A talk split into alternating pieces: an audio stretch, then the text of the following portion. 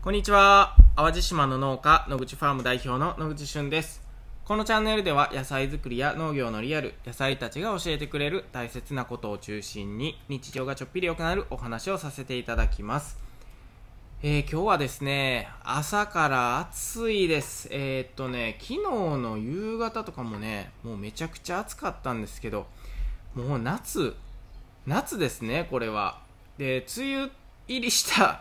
っていうね、ニュースを聞いてから、淡路島って何回雨が降ったのかなっていうぐらい雨降ってないんですよ。まあ、なので、ちょっとこれから心配になるのは、えーお米作りのためのまあ、水っていうところがねすごく心配なんですねやっぱり雨が降らないとダムとか池に水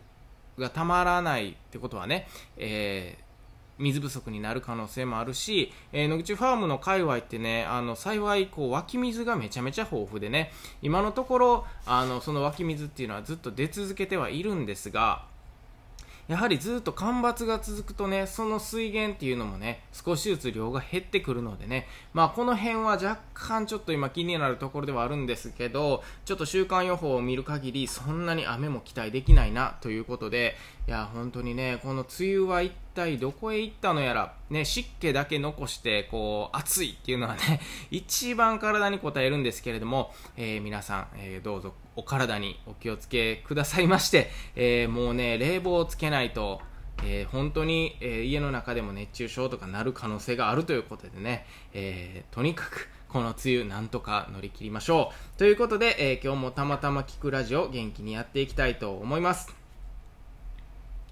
はい、えー今日のテーマはですね、自分の記憶力を信用してはいけないというお話をさせていただこうと思います。記憶力。まあ、この言葉を聞いて皆さん、えーどうでしょうか、えー私記憶力ええでとかね、えー僕はめちゃめちゃ自信あんねん。逆に、あの記憶力全然ありません。まあ、いろんな意見があるかなと思うんですけれども、えー僕はですね、記憶力に関しては割とね、自信はある方かなと、えー思っているんですけれども、まあ、そんな僕だからこそというかね、えー自分の記憶力、これはね、やっぱり信用してはいけないな、100%信用できないなというのはね、え農業をやっていてすごく感じるところです。じゃあ、具体的にどんなところかっていうとね、えーまあ農業をしているとね、本当にいろんなワードが飛び交うというより、あの、1年に触れるワードがむちゃくちゃ多いんですよ。なんか農業ってね、こう、昔ながらの、あの、産業というか、ずっと昔からね、えー農民がしてきた仕事なのでね、なんかこう、そんな専門用語ってたくさんないのかなと思いがちなんですけれども、えっ、とね、掛け算がめちゃくちゃ多いんですよね。えーなん どういうことかというとねあの例えば玉ねぎとか言ってもう誰でも分かりますよね、まあ、ただ玉ねぎに、えーどんな肥料を施して、えーどんな気候で、えーどんな風に仕上がったのか。これが1年の成績というかデータになるわけですね。もっと細かく言うと何月何日の、えー気温が何度の時に種まきをして、えー発芽が何月何日の朝で、えーその後水やりを1日2回ぐらいのペースでやってとかね、えそういったことっていうのはね、あの毎年違うんですよね。その時の状態を見ながら僕たち判断していくので、え毎年違うと。なので、この全てこの施した作業の掛け算が最後いい玉ねぎになったかどうかになってくるのでかなりあの覚えておく定着させないといけない記憶っていうのがね膨大な量に、えーなってくることが多いです。で、えーそれ以外にも例えば種の玉ねぎって言ってもねその中にたくさん種の種類があってね、えー例えば6月に取れる玉ねぎのことをターザンっていうね、えー品種を使っています僕たちは。で、えー5月に取れる玉ねぎは七宝っていう品種だったりだとか、えーレタス一つにとってもね、え例えばコンスタントとかね、えー、イチカとかそういったレタスだけでも品種がもう100とか200とかあるんですよね。その中で僕たちは20個ぐらいの品種を選んでそれでも20個も選んでるんですよ。あの玉レタスだけで。で、えビブレベルデとかねそういったあの横文字のえー品種もあれば043とかね056とかねまあそういった番号が割り振られている品種もあったりで、えーその056にが何月何日に種ま種をまいて、えーこんな風に水やりをして肥料をあげてね、えーその結果こうなった。例えば、え寒波が来たらこんな風に保温してあげたとか、まあそういった情報っていうのはね、なんとなくやっぱり収穫した時には覚えているんですけれども、えー、この情報はね、その時使うことはほとんどないんですよ。えー、いつ使うかっていうとね、やっぱ来年以降なんですよ。えー、あれ？この、この雨の量、どこかで経験したなって思った時にね、あ、そうだ、3年前だ。確か3年前はこんな風に、えー、対処したらうまくいったなとかってね、その時の、えー、未来の自分に対して残しておかないといけないデータになってきます。じゃあこのデータをね、記憶に頼っていいのかっていうとね、僕は全くそうじゃないと思っていて、えー、具体的に僕たちは何をやっているかっていうとね、アナログなんですけど、ノートに手書きで1日1ページ書いています。手書きで1日1ページ書いているんですね。えー、なんでこの時代に手書きやねん。まあいろいろ突っ込みどころあると思うんですけれども、手書きってね、やっぱり覚えることがすごく多いんじゃないかなと僕は個人的に思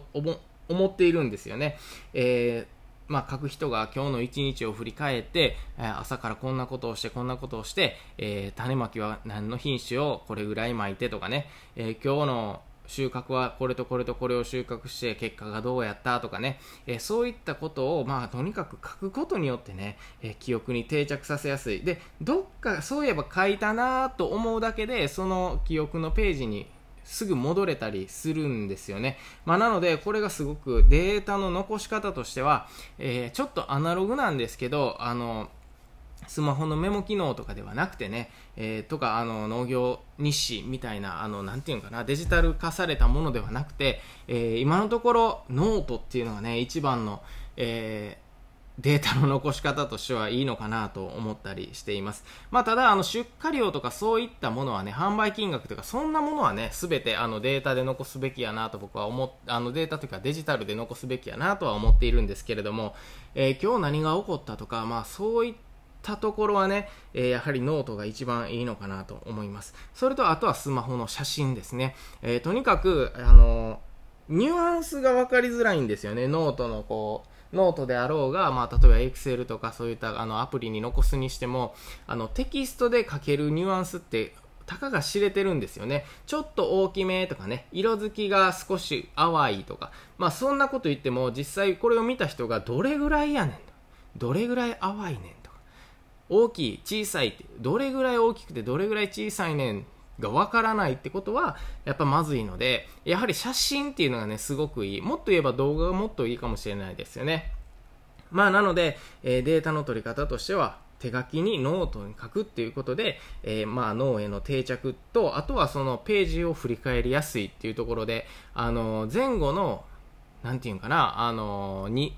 例えば6月25日でに書いた分でしたら6月26も見えるし6月25もえー、えー、違う違う、5、4か。4も見れるしってことでね、ノートってペラペラってめくれるじゃないですか。でもこう、パソコン上のアプリとかっていうのは、その日はバシッと見えるんですけど、その前後の流れがパッと見わからなかったりするので、まあ、あの、まあ、農業をされている方、意外とノートっていうのは使えるでっていうところなんですね。ということで、あの、結局ね、自分の記憶っていうのは、記憶のどこかにはあるんですけれども、あったあった、確かこの、あの、こんな大雨降った時、こんな風に対処したらうまくいったけど、あれ何やったっけ？と思ってね、えー、僕よくノートを振り返るんですよ。で、確か5年前ぐらいやったなぁ思って振り返ったら、実は去年やったりとか。いや、笑い事じゃなくて、本当にね、めちゃめちゃそういうことってあるんですよね。えー、まあ本当になんか農家って毎日違う気候で毎日違う野菜とかを育てたりしてるのでもう本当に記憶があっち行ったりこっち行ったり、えー、どこがほんまやったっけっていうのはねすごく苦労するんです。まあ飲食店で言うとあの毎日違う日替わりメニューを365日出してますみたいな。まあそんなイメージなんですよ。でえっ、ー、とじゃあ77日目のレシピってどんなんやったっけって確かこんなん作ったと思うねんけどで、振り返ってみると、実は、えー、75日前はカレーやと思ってたけど、実はなんちゃら定食やったとかね、えー、そういったことがカレーは30日目やったとかね。なので、あの、カレーを作ったっていうことは覚えてても何日目やったか、どんな風にレシピを作ったかっていうのは覚えてないとか。まあそういったのを振り返るのに農業の場合は、まあ、ノートがかなり有効かなと僕は今のところ思っています。まあそれで今まで11年ぐらいは、えー、なんとかこうね、えー、精度よく美味しい野菜作りが作り続けてられているのかなと思っています。で、えっ、ー、と自分のね、記憶力、まあこれはあのもちろんいいに越したことはないんですけれども、えー、最初からあまり信用せずに、えー、ノートに書き記していくっていうことをね、えー、していれば、え成功への近道というかね、えいい農業、いい野菜作りの近道になるかなと思っていますので、えもしどなたかの参考になれば嬉しいなと思っております。ということで、え今日は自分の記憶力、あまり信用してしてはいけないよっていうね、お話でした。えー、最後まで聞いてくださりありがとうございます。また次回お会いしましょう。バイバイ。